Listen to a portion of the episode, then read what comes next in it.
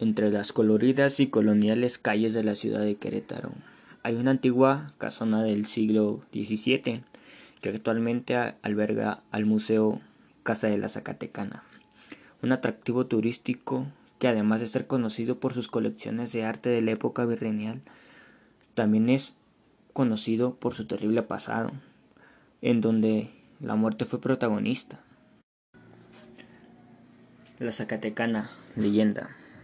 Todo comenzó con la llegada de un matrimonio que provenía de Zacatecas. Había llegado a tierras queretanas para incursionar en el negocio de las minas. Ellos parecían ser felices ante la sociedad, y tal vez lo eran, pero no por mucho tiempo, pues aprovechando que el esposo trabajaba demasiado, la mujer comenzó a tener amorío con nuestros sirvientes. La mujer se obsesionó tanto con su nuevo galán que ella solo quería estar con él, por lo que, lamentablemente un día, la Zacatecana acabó con la vida de su esposo apuñalándolo, para posteriormente enterrarlo en el patio. La gente comenzó a rumorar que la patrona y el sirviente tenían una pecaminosa relación, además de que expresaban su preocupación por la ausencia del hombre de la casa, a lo que la mujer respondía que estaba en un viaje de negocios. Sin embargo, sus excusas no pararon las sabidurías, por lo que un día, cansada de ser juzgada, decidió matar a su amante de la misma manera que a su esposo, apuñalándolo, para de igual forma enterrarlo en el patio junto al otro cadáver.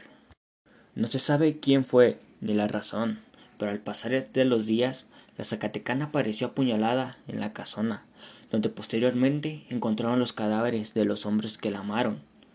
Cuando la verdad salió a la luz, la gente conmocionada por la brutalidad de los actos, decidieron exponer a la Zacatecana, colgando su cadáver en el balcón de su casa. A partir de ese momento, la casa quedó encantada por el espíritu de la Zacatecana, quien hasta la actualidad no ha podido irse a descansar, pues por las noches en el Museo de la, de la Zacatecana aún se pueden escuchar ruidos extraños y gritos de mujer, acompañados de una sombra que se asoma por el balcón. Esta leyenda es muy famosa en Querétaro, puesto que es patrimonio de, de aquí, de sus calles, de sus atracciones.